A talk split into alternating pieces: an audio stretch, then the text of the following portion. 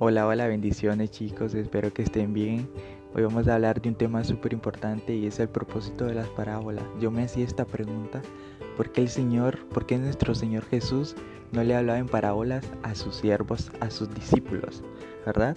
Vamos a irnos al libro de Marcos 4, versículo 10. Y la palabra dice, y cuando estuvo solo le preguntaron lo que estaban cerca de él con los doce sobre la parábola, o sea, lo que significaba, y les dijo, a vosotros he estado a saber el misterio del reino de Dios, o sea, aquellos que realmente quieren saber, dice el Señor, pero a los que están afuera reciben por parábolas todas las cosas. Esto quiere decir quienes no tienen deseo alguno de saber, para revelar el reino de Dios a los suyos la verdad que el Señor tiene para cada uno de nosotros. Pero para eso debemos de abrir nuestro corazón, para que el Señor entre, para que el Señor nos hable cada día. El Señor no, no nos puede hablar si nosotros no abrimos nuestro corazón. Pero antes de abrir nuestro corazón debemos de cuidar el corazón, debemos de saber qué es lo que tiene que entrar y qué es lo que no tiene que entrar en nuestro corazón.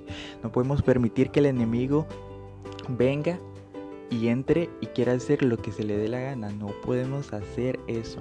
Debemos de tener cuidado porque debemos de saber que el enemigo en lo mínimo puede entrar y puede hacer un desastre. Por eso nosotros debemos de cuidar nuestro corazón y debemos de entender y obedecer.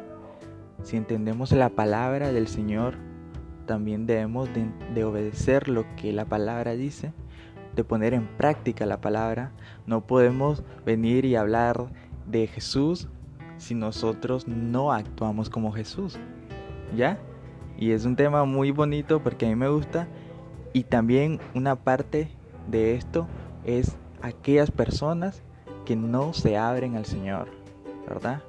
Debemos de ayudar a esas personas a que se abran al Señor, a que tengan un corazón dispuesto para que puedan escucharlo, ¿verdad? El Señor dice que vayamos y hagamos discípulos para Él. Entonces, no solo nosotros podemos escuchar al Señor, debemos de compartir esa alegría, ese amor, esa humildad que el Señor nos muestra en su palabra para que otros puedan abrir su corazón y también cuidar su corazón para lo que el Señor tiene para cada uno de ellos. Espero que esta palabra sea de bendición para cada uno de ustedes y que el Señor los bendiga.